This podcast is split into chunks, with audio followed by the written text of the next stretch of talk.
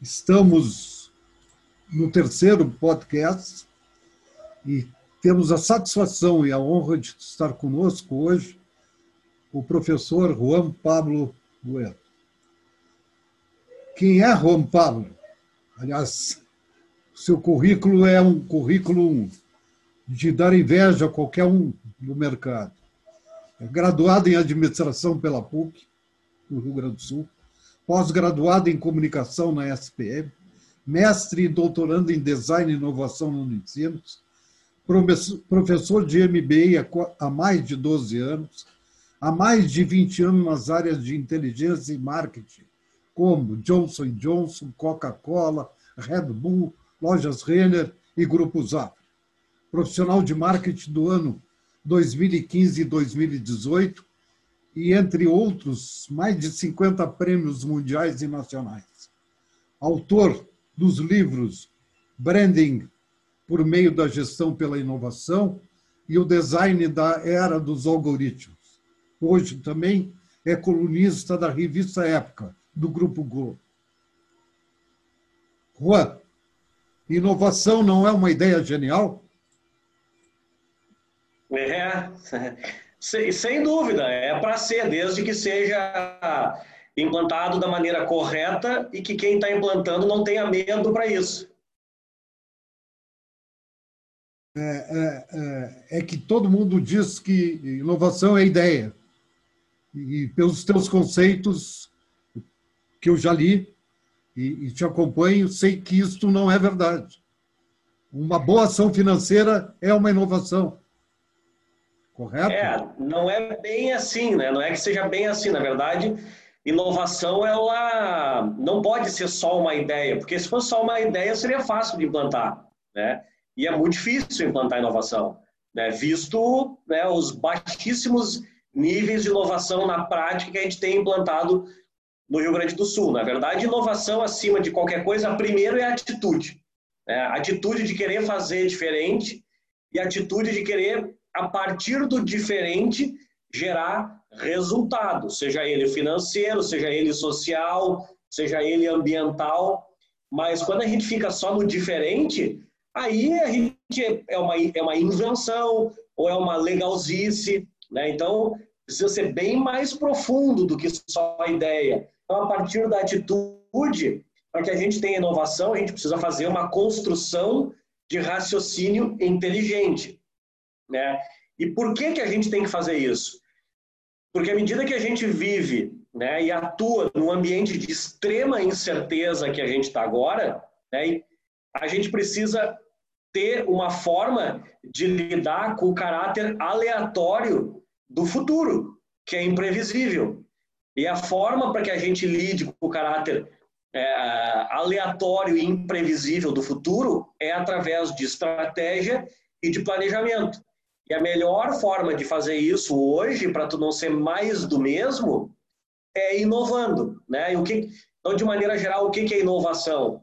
É transformar conhecimento a partir de um método em resultado relevante. Porque não adianta só gerar um, um resultadinho. Né? Preciso gerar um resultado relevante. De novo, não precisa ser só resultado financeiro. Né? Pode ser um resultado ambiental, pode ser um resultado social. Né? Mas, de maneira geral, o que eu costumo dizer que inovação na prática é quando a gente gera dinheiro novo. E quando é que é disrupção, que o pessoal adora falar? É quando a gente torna a inovação obsoleta. Perfeito. Perfeito mesmo. Vamos para a segunda pergunta. É, muita gente complica a inovação. Por que não simplificar e otimizar para inovar? É necessário usar uma linguagem menos sofisticada e mais compreensível. Eh, eh, o mercado tem a mania de querer é, colocar muitos termos é, americanos, muita, muita terminologia, num, num, num mercado nada entendedor disso. Tu acha que as coisas eh, hoje não tem que ser mais simples?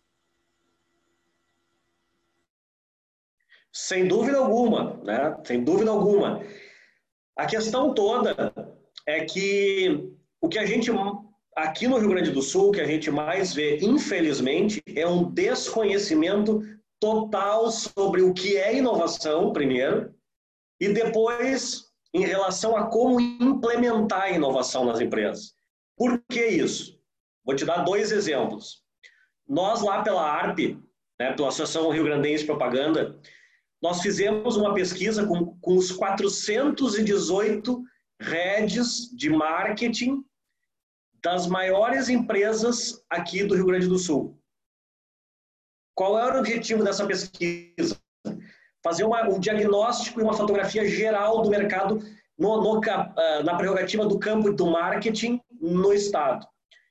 E dentre as várias perguntas que nós fizemos nessa pesquisa, para esses 418 profissionais, uma delas a gente perguntou qual ferramenta, qual instrumento e qual método de inovação você utiliza na sua empresa. E para nossa extrema decepção, Nenê, nenhum dos exemplos que foram mencionados nessa pesquisa são efetivamente métodos, ferramentas, instrumentos de inovação. São métodos, ferramentas e instrumentos de marketing, de gestão, de design, mas não de inovação. Então, imagina só, a gente fez essa questão e aí é, não é não é uma crítica, né? É mais um, uma bandeira que a gente está levantando, mas o, a, a constatação é que para começar, via de regra, o pessoal não sabe o que é inovação, né? Além disso, nós fizemos aqui no Innovation Center uma pesquisa com 1.119 empresas, onde a gente aplicou o assessment da inovação. Né? O assessment da inovação é uma ferramenta que a gente utiliza é, no início dos trabalhos que a gente faz nas empresas para identificar como a empresa está a partir do octógono da inovação. O que é o octógono da inovação? São os oito drivers básicos para uma organização, seja ela o porte que for ou o segmento que for, para implementar uma gestão voltada para a inovação. Então, são oito drivers principais, que é relacionamento, é funding, processo, é, enfim, são oito verticais onde a gente avalia em que nível a empresa está numa escala de 1 até 9, e a média dessas 1.119 empresas que a gente avaliou que atuam no Rio Grande do Sul não passa de nota 4. Quer dizer, à medida que a gente faz uma pesquisa com 1.119 empresas, a partir do octógono da inovação, que é o básico do básico para descer para o play para brincar de inovação, a média não passa de nota 4. E à medida que a gente faz uma pesquisa com os 418 gestores de marketing das empresas mais representativas aqui do Rio Grande do Sul. Ah, as respostas que a gente teve em relação a que métodos, ferramentas, instrumentos são utilizados, nenhum são efetivamente de inovação. Isso mostra, na prática, de maneira categórica e pragmática, que falta um entendimento em relação ao que é inovação. E aí o resultado disso a gente vê no próprio mercado, né? que infelizmente a gente vê muito pouca inovação de fato. Né? Quando a gente fala, olha para o mercado e pensa o seguinte, o que criou uma ruptura no status quo? Que marca no Estado vem criando uma ruptura no status quo? Eu vejo muito mais marcas pequenas criando ruptura no status quo, no status quo como algumas fintechs, né, algumas techs, né, algumas startups, do que empresas grandes. As empresas grandes, elas acabam assim, tem muita a vontade de querer inovar, tem um discurso muito legal e que faz sentido, e eu, eu até acredito no discurso, mas na prática a gente não vê isso. Né? Quantas empresas, e, quanta, é, e até eu faço essa provocação positiva e no bom sentido para quem está nos ouvindo, quantas empresas a gente não vê um discurso da diretoria, do staff, dizendo: nós precisamos sair fora da caixa, mas na hora de executar algo fora da caixa, não faz, porque tem medo. E sabem por que, que tem medo? Porque aqui no Rio Grande do Sul, as empresas elas aprenderam a ganhar dinheiro e até bastante dinheiro de uma única forma ou de poucas formas.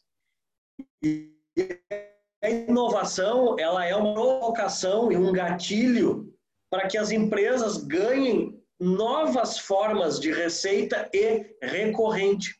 Só que precisa arriscar, porque à medida que é uma inovação é uma coisa que a gente nunca fez, né? Porque se, se a gente já tivesse feito, não é inovação, é uma evolução, é uma mudança, né? É uma diferenciação. A inovação é algo que a gente nunca fez. Então, as empresas, elas, principalmente nesse momento agora de pandemia, o pessoal sentou no caixa, tem medo de arriscar. Só que aí, enquanto isso, a gente vê empresas como Magazine Luiza, que enquanto todas as, a maioria do varejo está derretendo e sentou em cima do caixa, o Magazine Luiza vem acelerando na mídia e vem acelerando. O Magazine Luiza está fazendo check em todos os drivers de um marketing de alta performance. Ou seja, quando a gente fala em marketing de alta performance, a gente pensa o seguinte: como que uma mensagem vai do consciente para o subconsciente? Através de duas formas. Ou é por repetição, que aí é a mídia que faz isso, né? com veiculação, veiculação, repetição, e impacto emocional. O Magazine Luiza está fazendo perfeitamente as duas coisas, porque enquanto os outros as outras concorrentes, as outras empresas de varejo, de varejo sentaram no caixa e saíram da mídia, o Magazine Luiza está acelerando na mídia. Além disso, como é que eles estão trabalhando o impacto emocional? Eles estão, pô, criaram aquele botãozinho lá no aplicativo deles contra feminicídio, né? Ou seja, isso ajuda nas vendas? Muito pouco, mas isso constrói um conceito de empatia, de cuidado com as pessoas, né? À medida que eles pegam e criam um marketplace para ajudar pequeno varejista ou pequenas empresas ou pequenos produtores a vender na, dentro da estrutura deles, eles estão ajudando o ecossistema como um todo. Eles também estão ganhando dinheiro com isso. Né? Ninguém é hipócrita de achar que eles não vão ganhar dinheiro com isso. Mas eles não estão só pensando neles, estão buscando uma forma de puxar todo o ecossistema para cima. Então, isso, na hora né, de alguém precisar alguma coisa que se venda no Magazine Luiza, é muito provável, lógico, não é garantido, mas é muito provável que as pessoas vão, vão ter primeiro no, no range de escolhas o Magazine Luiza. Por quê? Porque é uma marca está demonstrando principalmente o que? Empatia nesse momento. Né? E aí a gente tem, dentro da inovação, a gente tem vários, várias vertentes. A gente tem inovação em produto, inovação em serviço, inovação em modelo de negócio, inovação incremental, semi-radical, radical. Assim, independente do tipo, o que mostra é que o Magazine Luiza está buscando novas formas e está gerando dinheiro novo, novas formas de faturar, novas receitas e dinheiro novo. Então, para mim, na, na minha modesta opinião, o maior case do Brasil de branding e de inovação neste momento é o Magazine Luiza. Lógico, a gente tem empresas menores que, que, tem, que estão fazendo coisas muito legais, mas né, em função da audiência aqui e do perfil do, do público do teu podcast, acho que o Magazine Luiza é um ótimo exemplo que a gente consegue fazer check. Innovation Weekend. Que, que, ah, que, que tu espera dessa, desse novo Innovation Weekend? É, a gente tem um desafio bem grande, né, Nenê? Porque seria um evento completamente diferente né, no modelo presencial que nós faríamos em Gramado, que teria sido no início de julho. Né?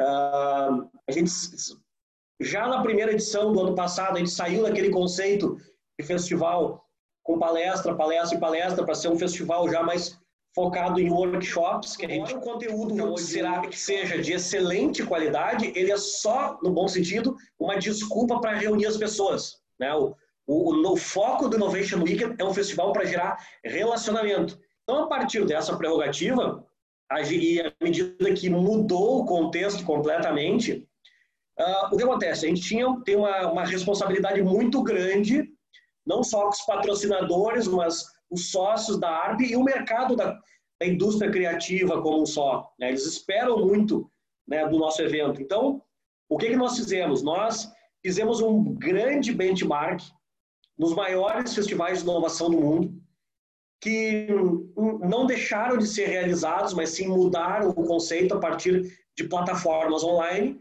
E o que, que nós fizemos, né? Nós buscamos o que nós vimos de melhor em todos esses festivais que nós fizemos a análise e ainda acrescentamos novas funcionalidades. Então, basicamente, é, como é que vai ser o Innovation Weekend? Primeiro, ele vai ser um festival 100% online dentro de uma plataforma que nós desenvolvemos. Nós levamos três meses para desenvolver essa plataforma, para ter todas as funcionalidades que nós, né, que nós queríamos.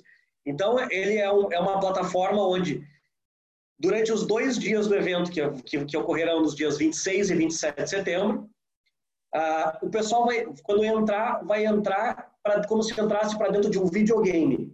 É, ou seja, o pessoal vai criar um avatar e aí vai andar num ambiente eh, tridimensional, em 3D, como se estivesse dentro de um evento físico, mas na verdade um evento online. Então o pessoal vai entrar, vai navegar e vai ter lá os pavilhões. Então a gente tem o pavilhão das palestras, que, que ao todo serão 140 palestras nos dois dias, divididas em que tem um conteúdo legal, ele pode ir lá entrar no, no pavilhão dos brand dates, ele se inscreve lá num determinado horário, bota uma foto, bota uma mini bio e bota a atividade do que ele quer fazer. Ah, eu quero fazer, eu quero apresentar um produto. Ok, vou apresentar um produto, vou descrever. Eu quero apresentar uma empresa, eu quero apresentar um serviço, eu quero bater papo sobre algum tipo de assunto que seja de interesse. E aí o pessoal vai lá para discutir durante 30 minutos um bate-papo, né? Então essa é uma forma de tornar protagonista os próprios participantes. E por que, que a gente fez isso? Porque tem muita gente legal, que tem muito conteúdo legal e que a gente da curadoria não conhece. Então a gente buscou esta forma para o pessoal poder ter visibilidade também e tornar um evento totalmente democrático. A gente vai também os estandes dos, dos, patrocinadores, onde o pessoal vai poder entrar lá dentro virtualmente, bater papo por chat, por vídeo, eh, conhecer os produtos, ver catálogos, enfim. A gente vai ter os labs de inovação, né, onde vão, ser, vão acontecer várias experiências. E, além de tudo isso, a gente vai ter uma rede social dentro do evento. Né? Por quê? Porque quando o nenê for entrar lá dentro do evento fazer o credenciamento dele, ele vai colocar as áreas de interesse. Vai colocar lá comunicação, marketing, branding, inovação, e automaticamente o nosso sistema através de uma inteligência artificial, vai te sugerir matches mediado por tecnologia, porque tudo isso vai ser dentro dos estúdios que a gente desenvolveu, são cinco estúdios, então tudo isso vai estar acontecendo simultaneamente durante 24 horas, que são 12 horas por dia, 12 horas no sábado e 12 horas no domingo. Quem não escutar esse podcast vai perder muito de conhecimento, vai perder o que é o Innovation, vai perder os conceitos de inovação e, e por final, me disse, eu disse que quero te encontrar no Innovation. né?